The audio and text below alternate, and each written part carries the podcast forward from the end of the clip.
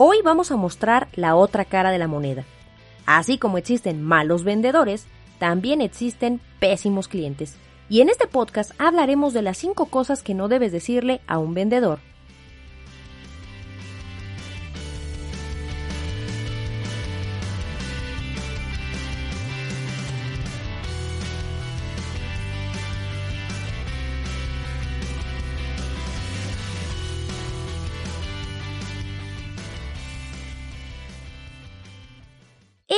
¿Cómo estás? Yo soy Ingrid Cervantes y esto es Speak. La clave es comunicar, un podcast de Comunica y Emprende. Hablemos sobre los pésimos clientes. Ya en el pasado habíamos dedicado un episodio en particular a hablar del servicio al cliente y de aquellas cosas que no podemos decirle a un cliente bajo ninguna circunstancia. Gracias a ti, gracias a tu tiempo, gracias a tu apoyo, ese episodio se ha convertido en uno de los episodios más escuchados tanto en plataformas como en el canal de YouTube. Y me di a la tarea de contestar y leer todas y cada una de las anécdotas, comentarios y opiniones que tú me has compartido en este video o más bien en ese podcast. Y efectivamente muchos de ustedes tienen razón, así como ya creamos este episodio, creo que se vale también hablar de la otra cara de la moneda. ¿Qué pasa cuando el vendedor no tiene la culpa? ¿Qué pasa cuando el vendedor es un buen vendedor? ¿Qué pasa cuando el cliente es grosero, es nefasto, es prepotente, etcétera, etcétera? Creo que se vale, creo que es justo dedicar un episodio también a hablar de qué pasa del otro lado de la trinchera, qué pasa del otro lado, cuál es la otra cara de la moneda. Y precisamente por eso, el día de hoy vamos a hablar de cinco cosas que no debes decirle a un vendedor.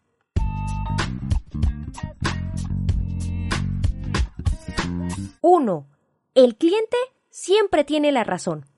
Uf. Al día de hoy es verdad que se ha vuelto no trillado, pero se ha tergiversado mucho el sentido de esta frase. Hay una cantidad enorme de videos, de podcasts, de conferencias donde al momento de estar dando una capacitación o estar dando algún tipo de manual para ofrecer un buen servicio, a la fecha se sigue usando esta frase. Sin embargo, me he dado cuenta que realmente se ha tergiversado al grado de mm, inclinar la balanza hacia, hacia los clientes. En ningún lado, en ningún momento, significa esta frase que tienes que tolerar clientes prepotentes, encajosos, déspotas, incluso agresivos. Nada justifica a un cliente intransigente. En los manuales, incluso en las capacitaciones que yo veo de algunos amigos que trabajan en cadenas eh, pues grandes de supermercados, tiendas departamentales, plazas comerciales, pues prácticamente cuando utilizan este tipo de frases o este tipo de ideas de ponte la camiseta, idealizando el hecho de convertirte en una persona servil. Hace muchísimo tiempo, unos como cuatro años, platicaba con una amiga que estaba trabajando en un Soriana y había la posibilidad de convertirse ya no solamente en cajera, sino en supervisora. Y me llamaba mucho la atención cómo me platicaba sus anécdotas, porque me decía, no sé en qué punto se ha generalizado la idea de que te tienes que volver una persona sumisa, una persona Mm, que se ponga literalmente como tapete para cualquier cliente.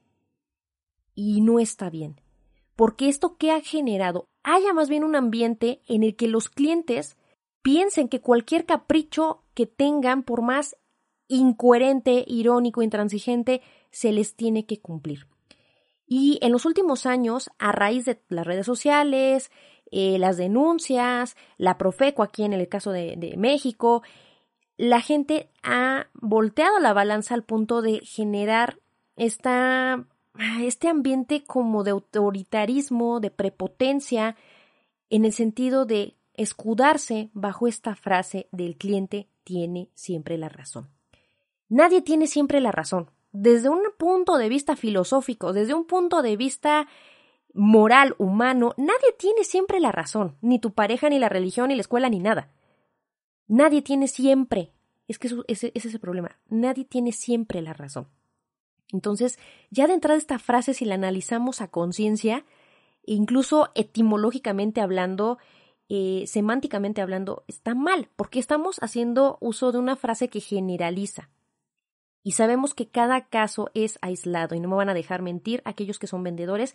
Cada caso, cada día te enfrentas a una situación distinta en la que quizá algunas veces el cliente tenga la razón, pero muchas veces el vendedor o el emprendedor, el microempresario, tiene la razón. Entonces, ya de entrada estamos utilizando como bandera una frase que no tiene cabida, sin embargo, que se ha convertido en un escudo para justificar a personas prepotentes, a personas agresivas y sobre todo a formular demandas intransigentes bajo esta amenaza de es que yo soy el cliente y tú me tienes que obedecer, es que tú tienes que hacerme caso porque yo tengo la razón. Después de leer sus comentarios que realmente me movieron muchísimo, escuché y también leí comentarios desde ambos puntos de vista. Clientes que al igual que yo cuando hice ese podcast han sufrido un mal servicio, que han tenido una pésima experiencia en la tienda de la esquina, en la gran cadena, en el gran centro comercial, pero también leí de los comentarios que ustedes han hecho desde la perspectiva del vendedor. No es fácil. No es nada fácil el tema del servicio al cliente, precisamente porque estamos ante una cuestión que es el trato social, el trato humano. Y cada cabeza es un mundo, cada quien trae traumas, eh, problemas, frustraciones que a veces se, se destapan en el momento menos adecuado y con la persona menos indicada. Dos, por mí comes. O voy a hacer que te despidan, muertos de hambre. Ojo, nadie, absolutamente nadie, tiene derecho a denigrar a nadie bajo ninguna circunstancia. Platicando con esta amiga, me decía, no sé en qué momento de la vida la gente se volvió tan agresiva y tan demandante. Y precisamente partiendo del punto anterior, del cliente siempre tiene la razón, creo que es muy interesante cómo en los últimos años, a raíz tanto de las redes sociales como de otros parámetros, se ha detonado un, un fenómeno muy interesante a nivel social, y es que ha aumentado las demandas o la actitud demandante de los clientes, precisamente bajo las amenazas de si no me haces caso, le voy a decir a mis amigos que no vengan a mí a tu negocio, te voy a denunciar en redes sociales, te voy a meter una denuncia, te voy a demandar, etcétera, etcétera. Por un lado está bien porque en los años anteriores habíamos visto que la gente le daba pena decir cámbiame el plato o le daba pena decir esto no fue lo que yo encargué o esto no me quedó hay mucho más apertura, la gente se avienta más a decirle a la gente esto no es lo que yo esperaba, esto no es lo que yo quería. Sin embargo, nadie tiene ninguna autoridad ni ningún derecho de a cualquier persona, sea un cajero, un mesero, barrendero, lo que sea que esté prestando un servicio, que tú tomes desde la perspectiva de cliente la postura de denigrar, de hacer menos, de maltratar, de amenazar a las personas. Nadie tiene ningún, mm, ninguna obligación de tolerar esto, porque hace rato estaba leyendo también comentarios que ustedes me han dejado sobre este mismo episodio en redes sociales. Y ustedes también me decían, a veces el problema es cuando a ti en capacitaciones, cuando a ti te dicen en los libros, que les tienes que dar todo y que les tienes que aguantar todo y que no les debes de contestar y que no les debes de responder. Vaya, volvemos al tema de la eh, del asunto de estar abnegado, de estar sumiso, de bajar la cabeza y aceptar lo que te griten. No se vale. Y yo creo que ninguna empresa debería de entre líneas crear esta cultura de aguantarlo todo, porque no se vale. Ningún sueldo ni ningún trabajo lo valen y estás en todo tu derecho de no permitir que nadie transgreda tu integridad por una cuestión que se puede controlar, que se puede manejar. Hay extremadamente un montón de libros, audios, consejos, incluso nosotros también trajimos un episodio en el que hablábamos de cómo manejar un cliente enojado. Pero, ¿qué pasa en los últimos años? ha aumentado la cantidad de clientes prepotentes y no hay otra forma de mencionarlo que de esta forma. Prepotencia, esa es la palabra, prepotencia. Muchos traen la mentalidad de que te tienen que aguantar tus panchos, tus caprichos, porque les estás pagando. Y algo que me gusta mucho, no sé si lo dice Jim Rom, pero también me acuerdo que lo vi en una conferencia en Querétaro hace como cinco o seis años, que decía que si lo vemos desde una perspectiva mucho más amplia, todos, absolutamente todos, somos prestadores de algún servicio. De entrada porque todos necesitamos obtener dinero de algún lado. Y me acuerdo que en esta conferencia hablaban incluso del ejemplo más, yo creo que más radical. Una prostituta ofrece un servicio por el cual obtiene dinero. Y de igual manera, un médico, de igual manera, un empresario, de igual manera, ahorita un youtuber, ahorita un influencer, presta un servicio, ya sea de entretenimiento, ofrece un producto, pero todos ofrecemos algo a cambio de dinero. Todos somos prestadores de un servicio. Sin embargo, no todo el mundo lo ve de esta manera porque muchos creen que es una ofensa. No, yo no presto servicio a nadie, yo no le sirvo a nadie. ¿No? Eh, de hecho, hace mucho tiempo vi una infografía que hablaba del origen de, de una frase construida que tenemos en México que es cuando tú te presentas y dices a tus órdenes que está mal. No me voy a meter ahorita en ese tema, pero podemos denotar un poco este mismo concepto. ¿Por qué se ofende la gente cuando le dicen que estás para servirle a los demás? No es ninguna ofensa, todos estamos sirviendo a los demás. Incluso en esa conferencia que tiene muchos años que escuché, no me acuerdo quién fue el orador, pero esta persona decía que si lo vemos así, no solamente somos prestadores de servicio para obtener dinero, somos prestadores de servicio todo el tiempo en todos lados. Cuando prestamos un mal servicio, estamos mal en una área de nuestra vida. Por ejemplo, con tu pareja. Si no eres una persona que ofrece un servicio como atención, cariño, escuchar, eh, sexo, compañía, apoyo, estás, no estás prestando un buen servicio y eso hace que tengas problemas de pareja. Si como hijo, si como hermano no ofreces el servicio de apoyo, cariño, tiempo, etcétera, etcétera, también estás prestando un mal servicio. Y yo nunca lo había visto desde esa perspectiva hasta que escuché esta conferencia y me queda claro que nadie tenemos, por ningún motivo, justificación para ponernos en un pedestal para que los demás nos sirvan. Nadie.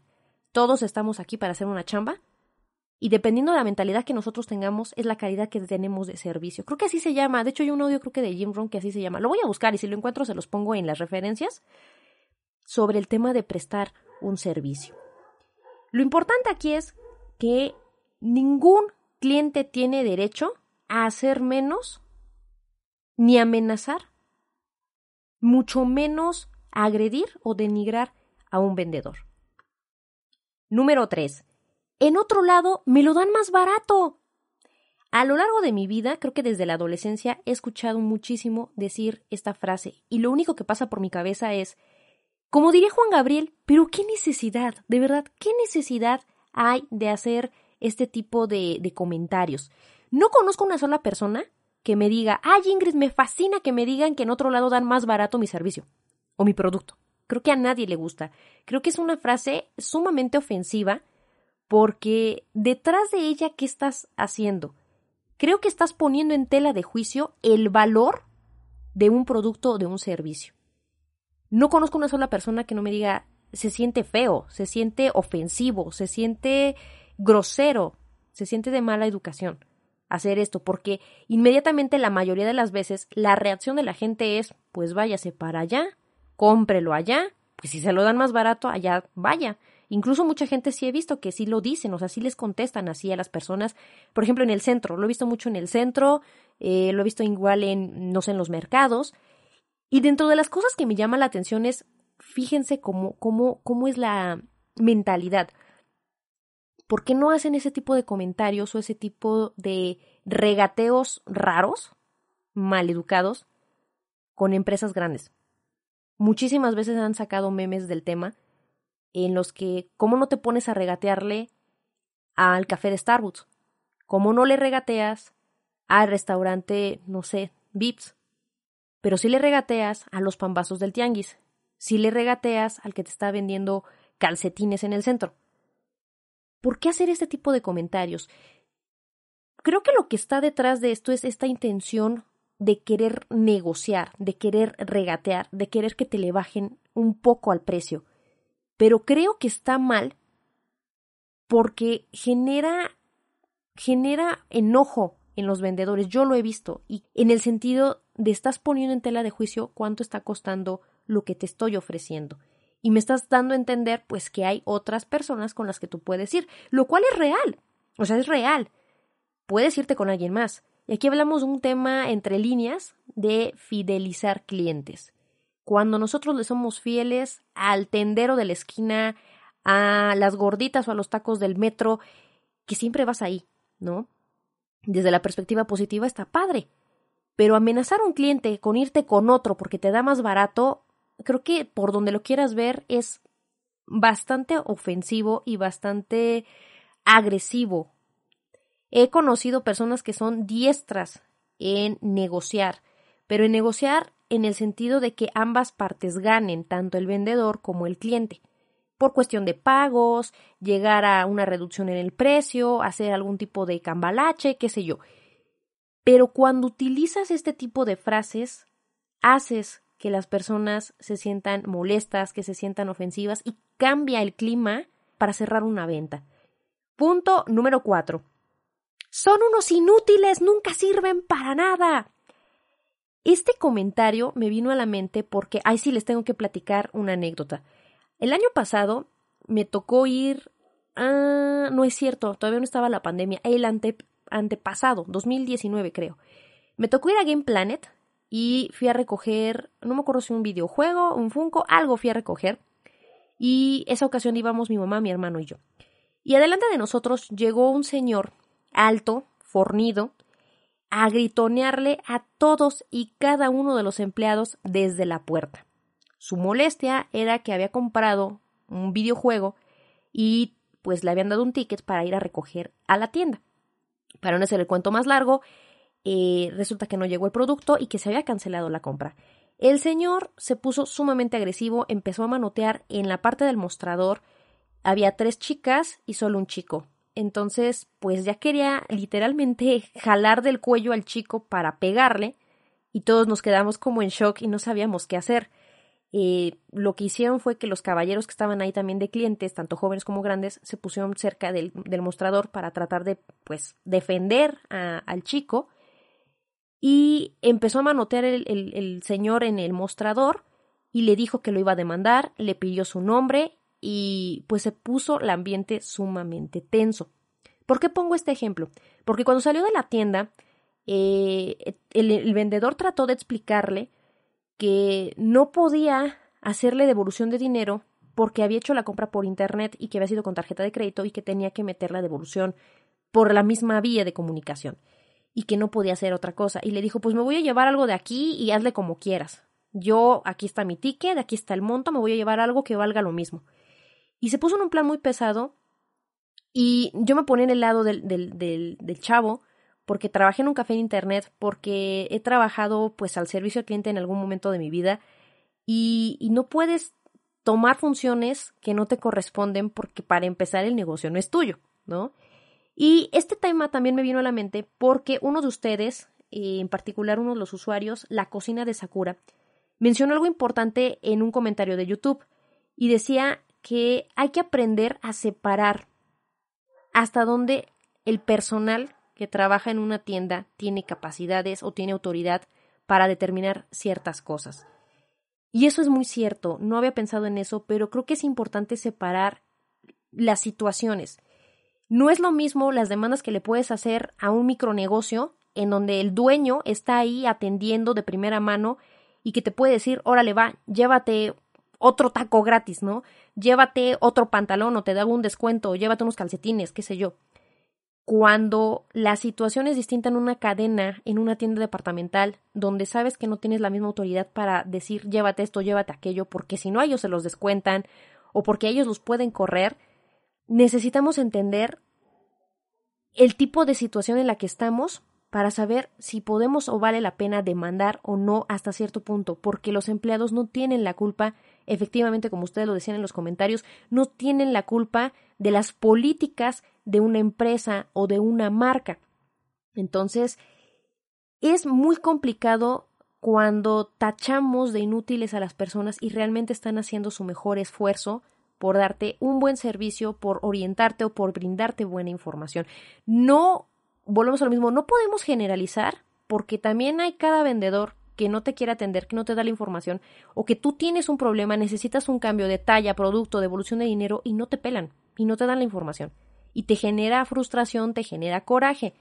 Pero no todos los vendedores son iguales, así como tampoco los clientes. Entonces, lo más importante es entender que cada empleado, cada vendedor tiene políticas, tiene limitaciones y no podemos actuar de manera visceral en cada situación que se nos presente. Eso es lo más importante, no perder la calma y tratar de llegar a soluciones y acuerdos. Punto número 5. Uy, no se vayan a quedar pobres. Levante la mano cuántas personas no conocen un amigo, un familiar, un colega o que les ha tocado ver como anécdota a algún desconocido que luego luego se ve que es un cliente encajoso. Y digo encajoso en toda la extensión de la palabra. Me ha tocado a lo largo de los años conocer gente muy ladina, diría mi abuelita. Hay gente muy ladina que ya le agarró el modo para eh, comer de gratis, para pagar de menos, para volarse producto, etcétera, etcétera. Lo veo creo que todas las semanas, lo veo todo el tiempo con la gente que conozco que tiene tienda, que tiene restaurante, etcétera, etcétera. Y cuando me platican es muy interesante cómo volvemos al tema de se ha volteado la balanza hacia el cliente y ahora los clientes se han vuelto también mucho más encajosos. A veces creemos que cuando alguien es dueño de un negocio, ya sea un restaurante, una fonda, eh, le sobra el dinero, le sobran los insumos y no nos ponemos a pensar en el impacto que puede tener que te cambien un producto o exigir que te hagan un eh, que te den algo de regalo, etcétera, etcétera. No pasa lo mismo, obviamente, con las empresas grandes, con las cadenas de restaurantes, eh, autoservicio grandes, del mismo modo, pero de todas maneras tiene un impacto. Pero ponte a pensar, porque a mí me ha tocado verlo, eres una persona que tiene un restaurante, te surtes cada 15 días de producto y hay un cliente que cada semana que viene le toma a su producto, no sé, piensa en un desayuno y le toma más de la mitad y pide que se lo cambien. Yo conocí a un compañero de la facultad que ya le había agarrado el modo, por ejemplo, con las hamburguesas. Le comía más de la mitad a la hamburguesa y pedía que se la cambiaran porque no le gustaba el sabor, porque estaba quemada. Siempre ponía un pretexto para que le cambiaran la hamburguesa y en su mentalidad me decía, es que ya comí una hamburguesa y media y la y media fue gratis. Y con esa actitud iba por la vida, digamos de una forma real, pues timando, timando algunos negocios.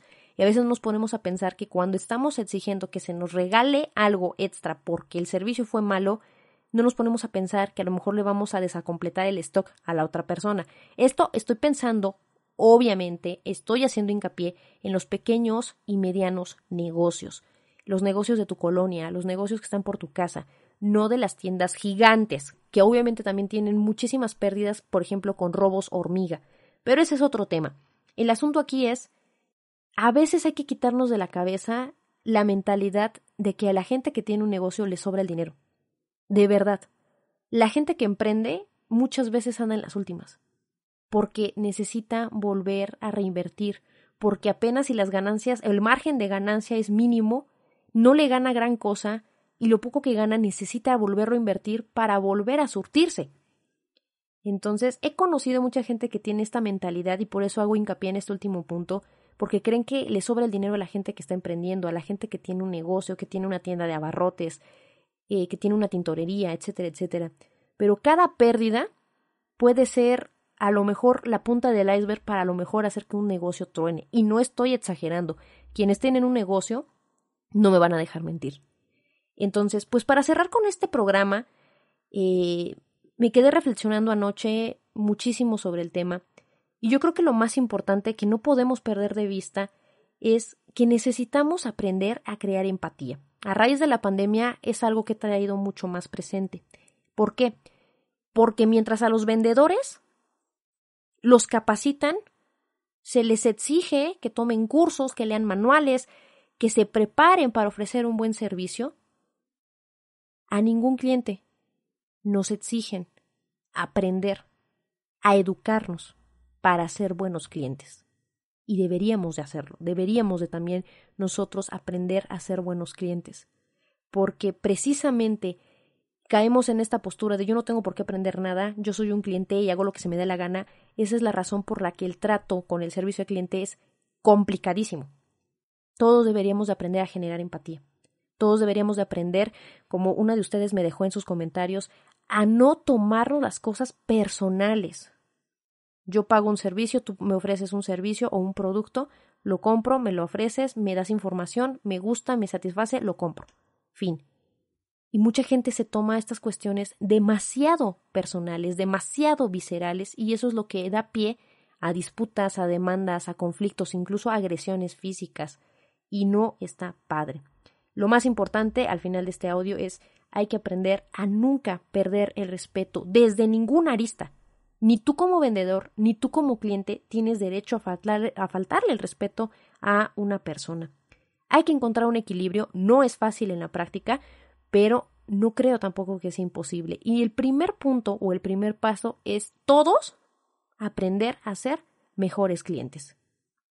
Y para cerrar con el programa, quiero mandar saludos a todas las personas que me escuchan en Estados Unidos, España, Colombia, Perú, Ecuador y por supuesto a ti que me escuchas desde México. Muchísimas gracias, paisano. También quiero mandar saludos a Sandra Pérez, Isaías Ledesma Plaza y a Ana Gutiérrez. Muchísimas gracias por sus comentarios. Para mí fue muy valioso y enriquecedor escuchar sus anécdotas, sus posturas y consejos. De verdad, muchísimas gracias por su tiempo. Y antes de terminar el programa, te tengo información que cura. Si estás por crear tu sitio web y aún no tienes hosting o el que tienes ya te sacó las canas verdes, toma en cuenta en tu cotización a Web Empresa. Web Empresa es el sitio oficial de hospedaje de Comunica y Emprende. Checa los paquetes que te ofrecen, por favor. Yo simplemente estoy fascinada con mi hosting porque me ofrece cuatro cosas maravillosas que nadie más. 1. Soporte totalmente en español. 2. Asistencia técnica y servicio al cliente 24 horas los 7 días de la semana. 3. Dominio gratis por un año y certificado SSL. Y 4. Optimizador de imágenes totalmente gratis. ¿Verdad que está buenísimo? Y aquí entre nos, mira, te voy a dejar un pequeño consejo. Aplica las 3C de Comunica y Emprende. Conoce, cotiza y convéncete. Ah, y además, por ser escucha del podcast, si contratas hoy mismo, yo te regalo un descuentazo del 25%. Solo da clic aquí abajo y consíguelo. Yo le confío mi hogar digital a Web Empresa. ¿Y tú? Y yo soy Ingrid Cervantes y comparte conmigo. ¿Tú eres vendedor? ¿A qué retos te has enfrentado? ¿Qué cosas te ha tocado resolver? ¿Tienes alguna anécdota que compartir? Por favor, házmelo saber, platícamelo en cualquiera de las redes sociales. Ya sabes dónde estoy. Estoy en Twitter, Facebook, Instagram o en la plataforma que me acompañes, YouTube, iTunes, iBots, TuneIn, Spotify y por supuesto The Podcast App. Para mí es vital saber qué te parece el programa y en qué podemos mejorar. Si te sirvió o gustó, por favor, házmelo saber o comparte con aquellos que creas que también les pueda servir. Y si no, mínimo pónselo a tu perro, a tu gato, bueno, aunque sea tu suegra, pero por favor que alguien me escuche. Como siempre, la decisión es tuya. Si quieres más información, recuerda darte una vuelta por mi casa virtual. Visítame en www.comunicayemprende.com. Te espero en el próximo episodio de tu programa Speak, el programa donde conocerás todos los temas relacionados a comunicar y emprender. Speak, la clave es comunicar.